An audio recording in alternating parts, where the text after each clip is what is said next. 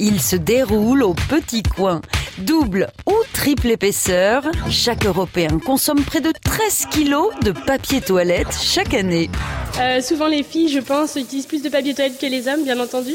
Alors, du coup, euh, je dirais euh, au moins 6 feuilles.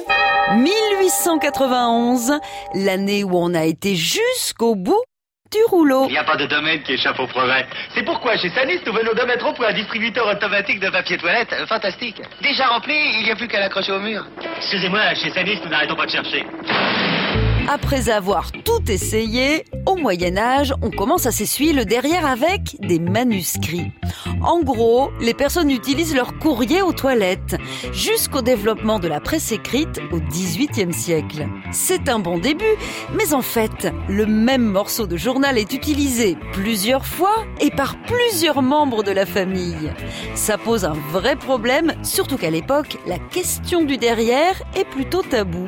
Au grand mot, les grands remèdes, en 1857, l'américain Joseph Gaïti prend les choses en main. C'est une révolution il prend le parti de terroriser ses congénères avec le danger des affections rectales, autrement dit des hémorroïdes. En 1857, il fabrique du papier thérapeutique lubrifié à l'aloès, censé soigner et protéger. Son invention fait un flop, mais elle est reprise par un autre américain, Seth Wheeler, qui crée les rouleaux que l'on connaît de nos jours avec les lignes de perforation pour détacher les feuillets. Et après, il y a la grande technique de déposer du papier tout autour de la cuvette.